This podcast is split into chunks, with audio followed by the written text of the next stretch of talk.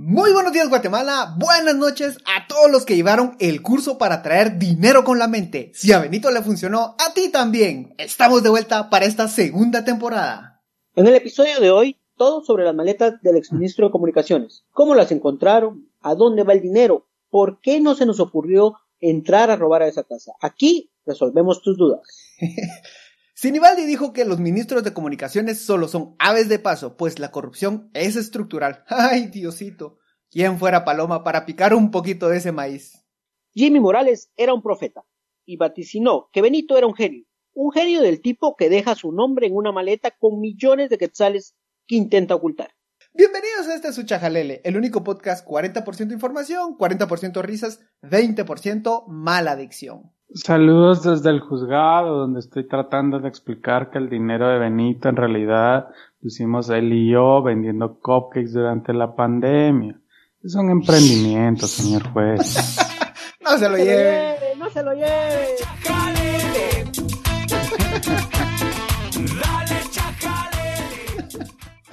No se lo lleve, soy ascensorista.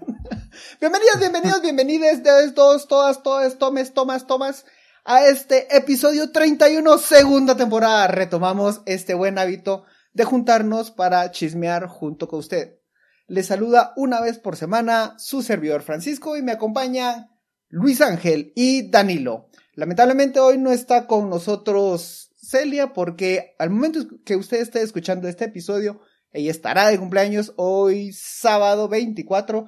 Así que si usted la conoce, mándele un saludo y por tanto esta se convierte en edición catedral llena de palomas. Pues arrancamos. eh, esperemos que en ese momento ya esté brindando. No, yo creo que está con su abuelito. Ah, bueno, no sé si el, si el abuelito se echa los wipes. Eh, muchas cosas pasaron desde que nos fuimos a dormir en los dos debates presidenciales de Trump. Luego Vázquez ascendió a los cielos y ahora baila donde sea. Yamatei dice que, bueno, asegura que los casos, los contagios y los muertos están descendiendo poco a poco. No sabemos si es cierto, pero lo que sí sabemos es qué está pasando en Guatemala. Lo que le traemos en esta ocasión son nuevas ideas. No, de verdad que nos fuimos a dormir por una buena causa, estuvimos pensando, estuvimos meditando cómo podemos hacer mejor este podcast para ustedes. Una de las ideas que traemos es que ustedes van a ser los que van a construir el guion de este chajalele. Cada vez que nosotros vamos a grabar, filmar, dice, bueno, eventualmente vamos a filmar, pero cada vez que nosotros vamos a, grabar un episodio, les vamos a consultar qué dudas tienen ustedes. Las dudas nos las pueden hacer llegar a través de WhatsApp, nos las pueden hacer llegar a través de Instagram, Twitter, Facebook. Nosotros les preguntamos, ustedes pregunten y aquí les traemos una mala adicción, pero una muy buena información. Y casacas. Y casacas. 122 millones de quetzales en maletas. ¿Qué se imaginaron ustedes haciendo con 122 millones?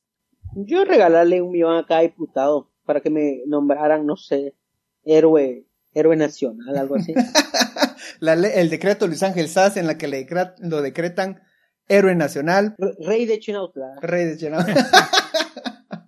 122 millones fueron encontrados en una vivienda localizada en Antigua Guatemala. Recordarán ustedes, si ustedes están más que enterados de este caso, pero nosotros le traemos algunos detalles y, queremos aclarar varias dudas que siguen en el ambiente. 122 millones encontrados empaquetados en 22 maletas y hay varias cosas que llaman ahí poderosamente la atención. Primero son las diferentes denominaciones, segundo son las cámaras, tercero, poco a poco les vamos a ir desglosando todo lo que hemos encontrado y lo poco que en realidad tenemos claro de este tema. Solo para que ustedes dimensionen cuántos son 122 millones. 122 millones es una cuarta parte de lo que costó el libramiento de Chimaltenango, que cuesta 544 millones de quetzales. Pero imagínense. Justo, en la parte donde se inunda, allí. Ah, ese pedacito. ese pedazo, siento Yo siento que si hubieran extendido todos los billetes para tapar eso, eso alcanza.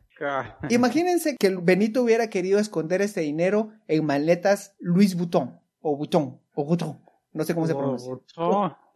Una, así, empezamos a hacer los cálculos. Una maleta Louis Vuitton, Vuitton, Vuitton cuesta 2.880 dólares. ¿Cuántas maletas creen que podría comprar con ese dinero? Den un número. Uh, 560. 320, vamos a ver. 162. 162. A ver, 122 millones, me hace falta un cero. Hubiera podido comprar 5.465 maletas Luis Vuitton. Ah, Solo para que empecemos a dimensionar cuánto dinero tenía albergado en ese, en esa pequeña casita y realmente no- nos da mucha cólera que no se nos ocurrió meternos a robar ahí. Empezamos con Sí. la dinámica de empezar a resolver dudas. No voy a decir el apellido porque yo sé que somos el gusto culposo de mucha gente, así que solo voy a decir el nombre. Y si usted lo conoce, pues mala suerte de esta persona. Juan Diego pregunta, ¿es posible amarrar esto con el libramiento de Chimaltenango? ¿Qué tan avanzada está la inves- investigación? ¿Sas? Bueno, creo que, digamos, la información de la que hemos logrado obtener, en, digamos, preguntándole a diversas fuentes, es que no.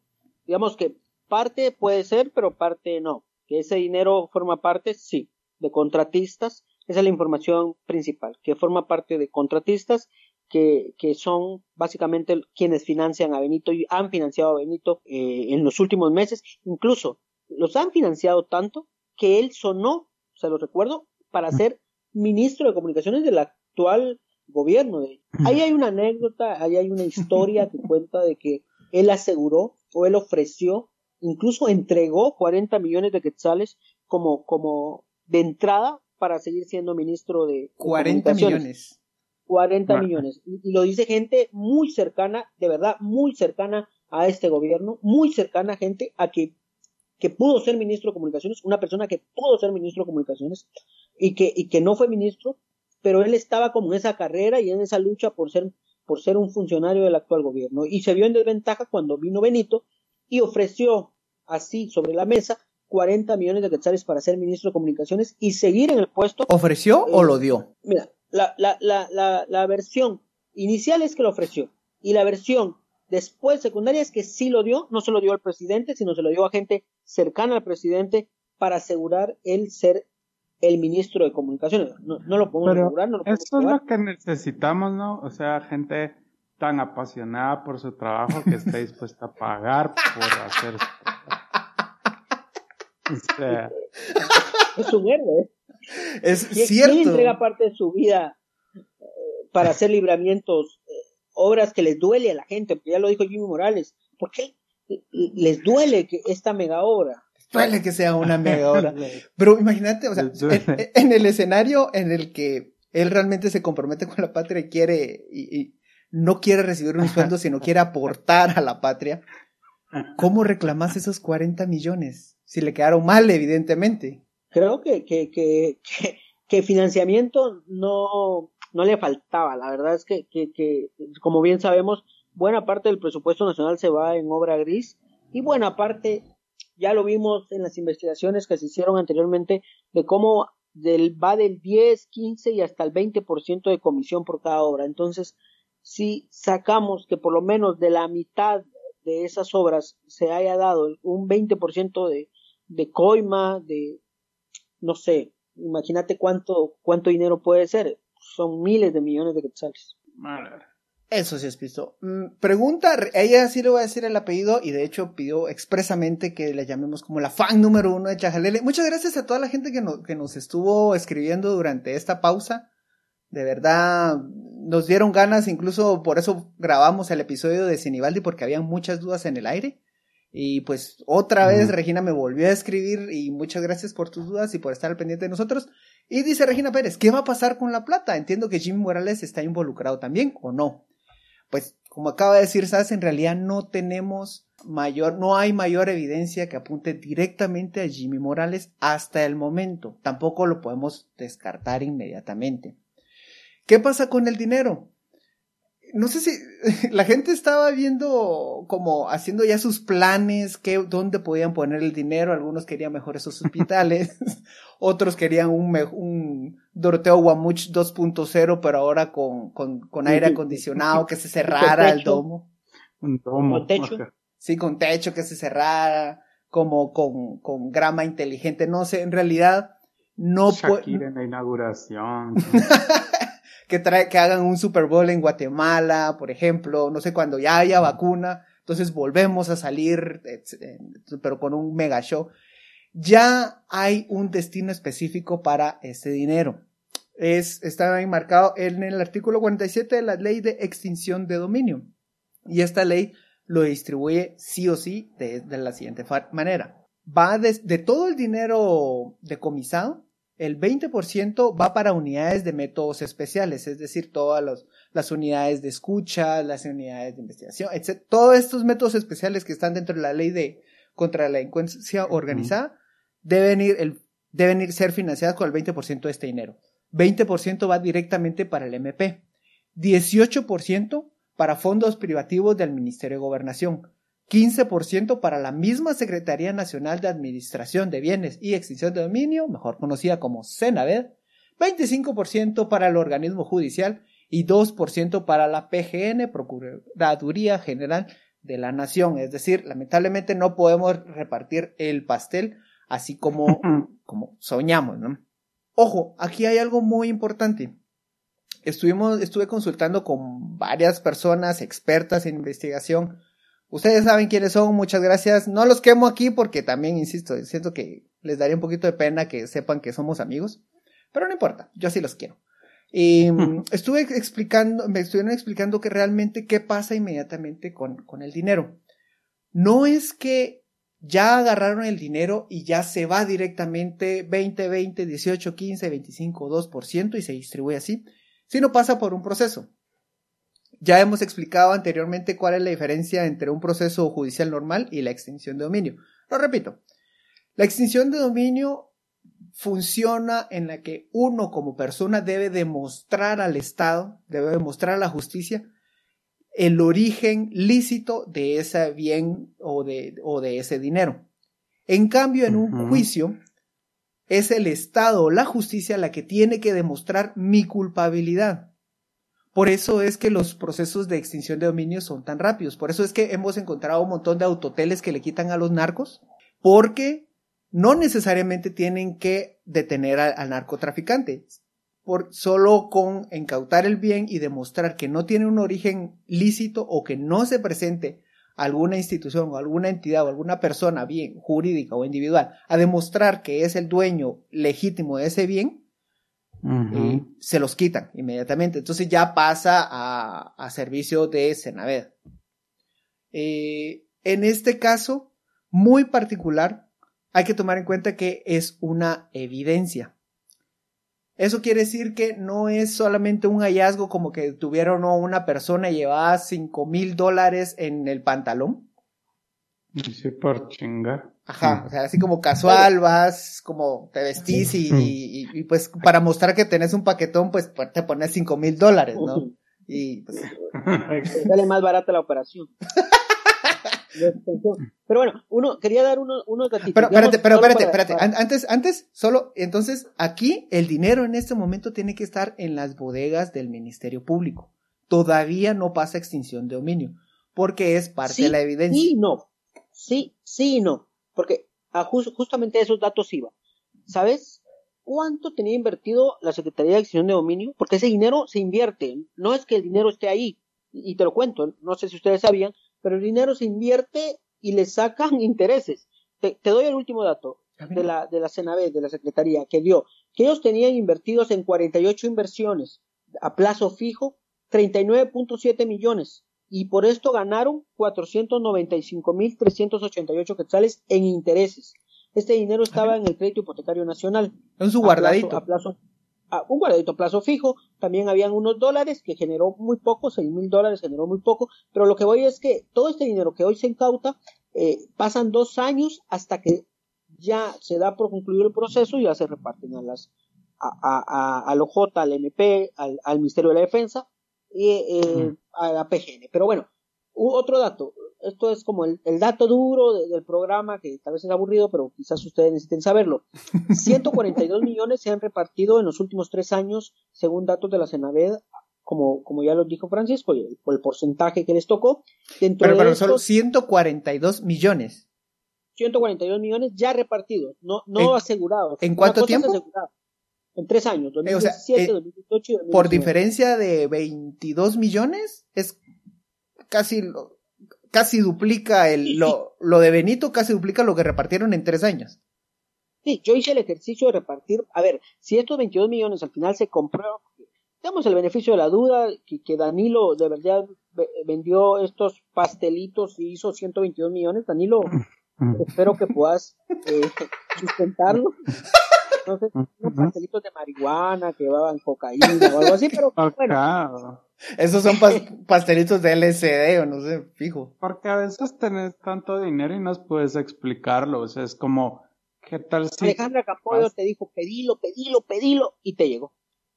Es eso, ajá, exacto. ¿Cómo, cómo justificas algo que, que alcanzaste a través de conectar tu mente con la cuarta dimensión y manifestar el dinero? si manifestas un millón de quetzales, ¿cómo vas a justificarlo? Porque si vas a decir, es que lo manifesté, creo que eso es un pajero. Pero es cierto. Eh, cree en el poder de la mente y en el secreto. En realidad deberíamos de estar haciendo una reforma judicial para, para aceptar como origen lícito de los fondos el poder de la atracción. Creo que en realidad la, la legislación actual discrimina las verdades paralelas. Pero bueno, digamos que yo hice un ejercicio para ver cuánto le tocaba a cada quien. Digamos que si esos 122 millones en este momento ya llegaran y se, ya no pudiesen demostrarse, digamos, el organismo judicial, el OJ, jueces, eh, eh, todo esto, se llevarían 30.5 millones. El Ministerio Público se llevaría una suma nada despreciable de 24.7 millones. El Ministerio de Gobernación, 22 millones. Eh, la Secretaría de, Administración de Bienes de Excepción de Dominio, 18 millones, PGN 2.4 millones, y de ahí ya los métodos especiales de investigación del MP, 7.3 millones, la unidad de investigación de la policía, 7.3 millones, y el ejército de Guatemala, el glorioso ejército de Guatemala, 7.3 millones también, aunque no tiene vela en este entierro, pero se les daría. Ah, mira, hmm. mira, qué bueno. Yo, yo siento que, que sí necesitan ahí una suya ayudadita, porque mira que todavía no logran recuperarse de los desfalcos que les hicieron entre 2000 y 2004. Pobrecitos mis muchachitos. Pero como nosotros hay tanto que cubrir en este tema, vamos al siguiente episodio. En realidad es esto no se queda solo en los 122 millones. Va más allá. Ah, bueno, antes de pasar al siguiente tema, Andrea pregunta, ¿a dónde lleva la IP de las cámaras? Este es un dato que resulta bastante interesante. Cuando hacen el allanamiento encuentran unos focos que en realidad tenían incrustadas unas cámaras que estaban transmitiendo en vivo lo que estaba ocurriendo en ese momento. En las conferencias de prensa y en la información que han revelado hasta el momento no indica si lograron determinar el origen exacto de hacia dónde estaban conectadas estas cámaras. Es muy probable que no, pero debe ser parte del proceso de investigación. Lo que es interesante es una nota del periódico que refleja que Benito casualmente, coincidentemente, le gustó, eh, alquiló una casa que estaba muy cerca de donde estaba esta vivienda en la antigua Guatemala, a 10 minutos a pie. Yo sí, hoy en la mañana le soltamos un video en el que nos imaginamos cómo trataba Benito a sus maletas y yo sí, o sea, vaya a ver este video en nuestras, en nuestras redes sociales, en Twitter, Facebook o Instagram, Así, yo sí me lo imagino así como cantándoles, como, como hablándoles que, así como que, como la, como cuando uno le habla a sus plantitas, dándole el mismo trato de amor, viéndolas crecer con orgullo, todavía les, chineaba el, el, el, el la, la, maleta, la iba a dormir, le echaba su neftalina para que no le creciera mo, o sea, un cuidado de lujo. Ahora sí, pasamos a una segunda parte que en realidad esto no es Benito no es un elemento aislado. Y es algo bien interesante, es el segundo ministro de Jimmy Morales que está involucrado, no en un pequeño escándalo, en escándalo que refleja millones. Ya hablamos en un episodio anterior de Asisclo Valladares y cómo la justicia estadounidense lo está reclamando. Para nosotros pasó a la historia como el, el ministro que le va a tocar cantar Sapito, como era la canción. A veces siento que tal vez es muy precipitado decir esto, pero a veces me da la sensación que Jimmy Morales no era buen presidente. Lo voy a decir, yo sé que es polémico.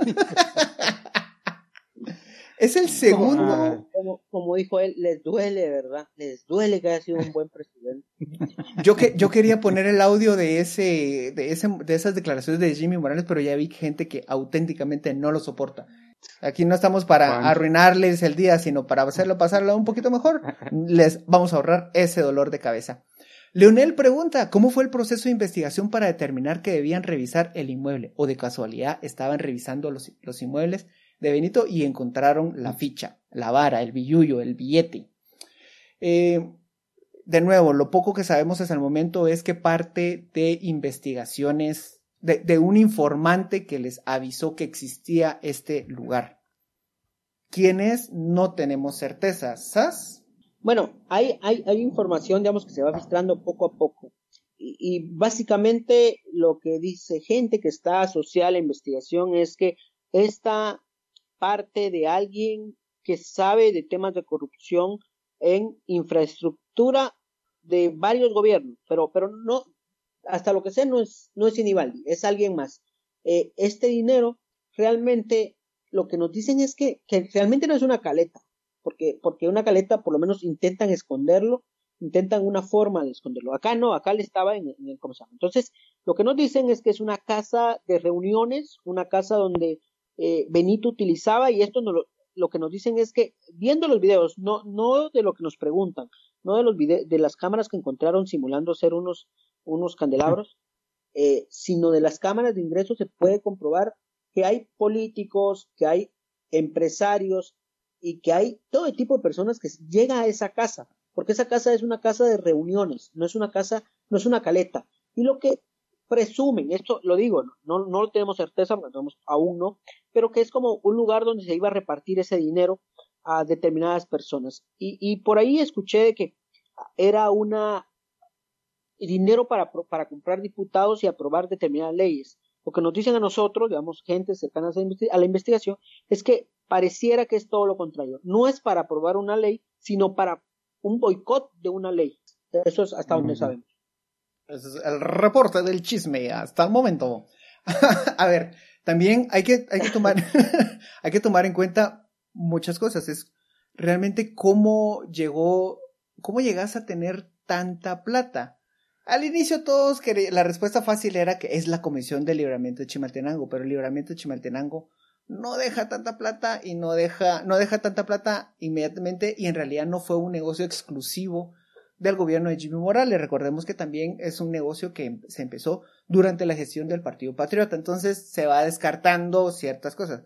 Siento que quienes han dado la mejor versión y la, la versión más fiable de los hechos es Vea Canal, un canal que da 100%, la verdad, en las que mm.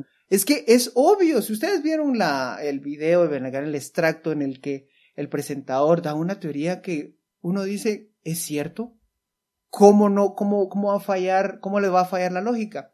Eh, el presentador expone que Tel Maldana y Iván Velázquez ya conocían de estas caletas porque los europeos van más allá que nosotros. Es decir, nosotros apenas estamos utilizando carros y ellos ya están en bicicleta. Nosotros apenas estamos imprimiendo billetes de mayor resistencia y ellos ya le están poniendo un tracking a cada uno de los billetes. Por eso es que, historia real, por eso es que ellos, ellos pudieron detectar dónde estaba esa caleta porque tenía euros. Es obvio. ¿Cómo, no, ¿Cómo no lo habíamos visto? Vean, vean. Digamos que por alguna razón te peinas un billetito de 200 de ese botín y vas todo feliz a comprarte una tu Little Caesars para llevarle a tus chavitos y cabal cuando vas a pagar ese satélite detecta que es dinero mal habido y lanza un rayo desde la órbita geoestacionaria y te lo desintegra y te quedas sin tu tan ready. El rayo que sonó es real, muchachos. lista y calientita. bueno, si quieren rastrear dinero, si no, pregúntele al asesor del vicepresidente Espada que por accidente metió una factura para comprar tangas. Ah, la historia de Guatemala. Este. Em, tangas y Viagra, tangas y Viagra, no solo fueron tangas. Era Viagra también. Sí, sí, sí, Viagra también. Ah, mira, esa no me recuerda. ¿Qué, conexión? ¿Qué conexión? Lo, pidió por México y dijo tangas y Viagra, tangas y Viagra. Ahora, ¿cuáles son realmente los elementos que vinculan directamente a Benito? El primero es que el contrato de arrendamiento de esa, de esa casa está firmado por el mismo Benito. Es decir, así como ganas de esconder el dinero, no tenía. Segundo, el detalle que me encanta por, por, no sé, es el hecho que encontraron una maleta con su identificación. Esa maleta que le ponen cuando uno la mete al avión y para que la identifiquen ah, cuando, cuando llega al, país de destino. Pues había una maleta que casualmente tenía el nombre de Benito. Siento, siento, siento que eso es un gesto así como de presumido, así como bien aspiracionista clase mediero. Se lo digo porque yo lo he hecho. Mm, es así como no le quitas la etiqueta ¿ah? para, para presumir que fuiste a ese lugar. A mí se me hace que él estaba entregando las maletas y estaba, eh, todo le estaba metiendo el dinero, imagino unas cinco personas y de repente alguien ve la etiqueta y, y él saca así el tema de la conversación. Ay, perdón, no le, no, no le quité la, la, etiqueta a mi viaje a España. qué oso. Te conté que viajé a España, ¿no? Es que fui y, y, no solo eso, fue a apoyar la furia española. no, mira, vos... el periódico lo dice? Mira vos, a mí sí me, me, es que ese viaje estuvo buenísimo, vos hicimos cadales, vos, yo perdí mi conexión y tuve que pagar un vuelo carísimo, vos, carísimo que me salió, pero mira vos, me la pasé a vos, yo creo que para eso trabaja uno, mano, para darse sus gustitos. Presumido. Aquí también vamos entendiendo, ya empezando a hacer este tema más amplio, también vamos entendiendo acciones bastante desesperadas como la del mismo Jimmy Morales que salió corriendo para juramentarse ante el Parlacén. Una juramentación que estoy seguro, por la convicción que tenían los diputados del Parlacén, no fue de buena fe. Yo les digo porque yo estuve ahí esa noche, eran las 11, 12 de la noche y había un montón de diputados esperando afuera, pasando frío, pues abajo la lluvia, enfrente de una manifestación que los estaba rechazando, esperando a que entrar a un lugar para poder juramentar a Jimmy Morales. Yo no sé ustedes, pero pocas instituciones he visto donde la gente trabaja con tan buena fe y da la mía extra, aunque sea la una de la mañana. Vemos viendo estas acciones en las que eran, estaban urgidos de inmunidad. Hasta el momento, y creo que eso también es parte de la estrategia del mismo, de la misma parte acusatoria, no han mencionado en ningún momento a Jimmy Morales. Si lo empiezan a hacer, ya, ya saben la clásica, la defensa, que empieza a decir que se está violando la, la, el derecho a inmunidad, etcétera, etcétera, etcétera. Se va la presunción de inocencia, la presunción de inocencia etcétera, etcétera, etcétera. Y ya para llevar este tema al, al punto más grande y, y más estructural. Como dijo Sinibaldi, los ministros son aves de paso. ¿Quién da todo este dinero en el Ministerio de Comunicaciones? Bueno, repito, vuelve Pati Chapoy. no me lo contaron, ustedes no están para saberlo, ni yo para contarlo. pero... bueno, lo, mira, la, la, versión es que no, no solo es el libramiento de Chimaltenango, como, como decíamos hace unos minutos, sino es toda una estructura del de, de constructores que, que, les interesa tener la máquina aceitadita y que obviamente han dado dinero. Benito realmente, eh, eh, hasta donde sabemos, hizo, digamos, un sistema de cobro de, comisiones muy efectivo eh, eh, y que ya sin una investigación real del Ministerio Público, porque Doña Consuelo aún sigue pues, durmiendo, creo yo, no, no han hecho mayor cosa. Entonces, de ahí viene el dinero, hasta donde sabemos es que viene de temas de construcción. Eh, alguien de este, de este mismo círculo se acercó al MP y ha sido quien ha dado esta información. Eh, es misma gente de adentro. Entonces, eh, ¿quién dado el dinero? Bueno, los guatemaltecos de, los impuestos que pagan y que terminan en obras grises que nunca se terminan y estas terminan en constructores y bueno, es como un círculo, por ahí va.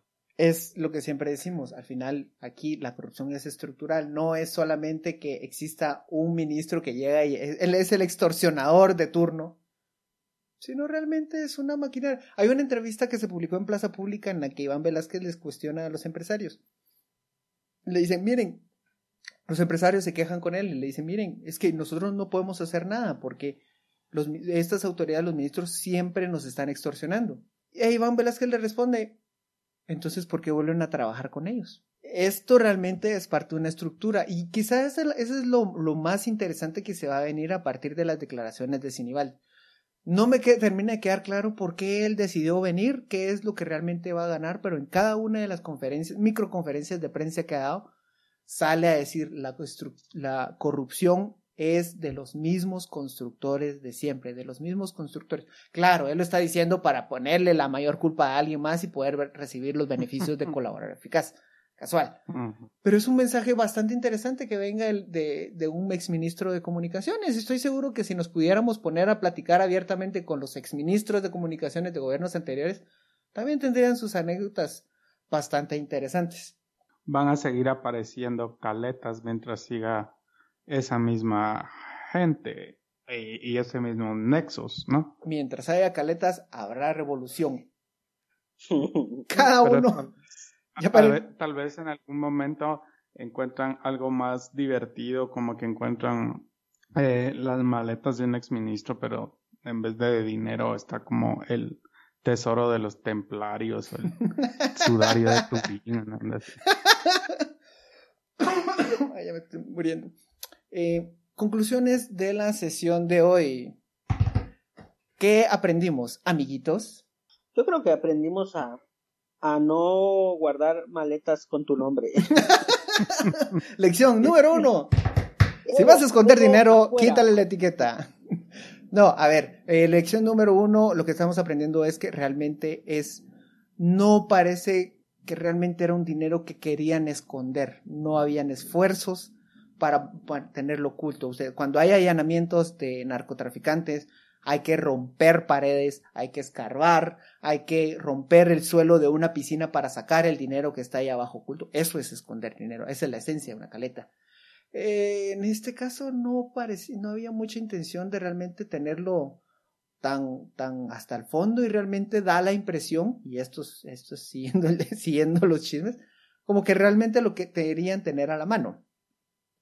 Segunda lección, eh, no logramos determinar hasta el momento cuál es el origen del dinero y si realmente está vinculado directamente a Jimmy Morales. La impresión que me da es que el mismo Benito quería empezar a jugar otra vez el juego. Le gustó el juego del Ministerio de Comunicaciones. ya se quería poner así como un asesor, como un lobista. Y entonces está jugando este juego así como el intermediario casualmente un papel que le que, que parecería que estaba intentando hacer el mismo Asisclo Valladares, que según las declaraciones de las acusaciones gringas, él era el que, el que, quería lavar dinero para darle dinero a los diputados. Miren qué, qué, qué bonita escuela fue el gobierno de FCN, la escuela del lobista.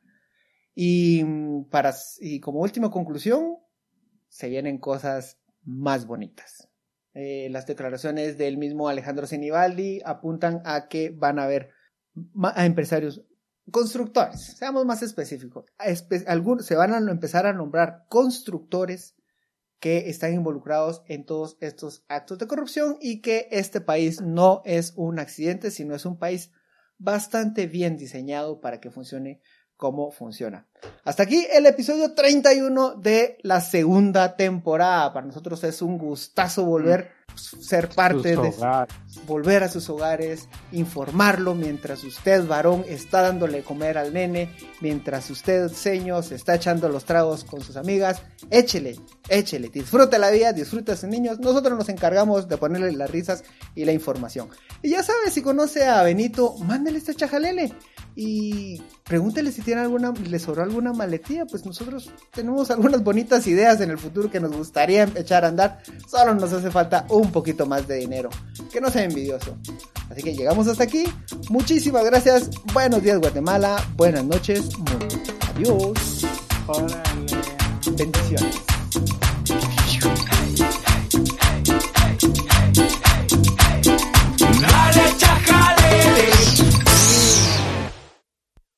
Soy ascensorista.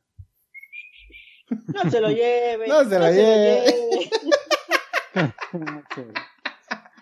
es mi emprendimiento, señor juez. Es puro cupcake. pastelitos. no es harina, es coca. Lo que es coco es coca, pero me costó mucho.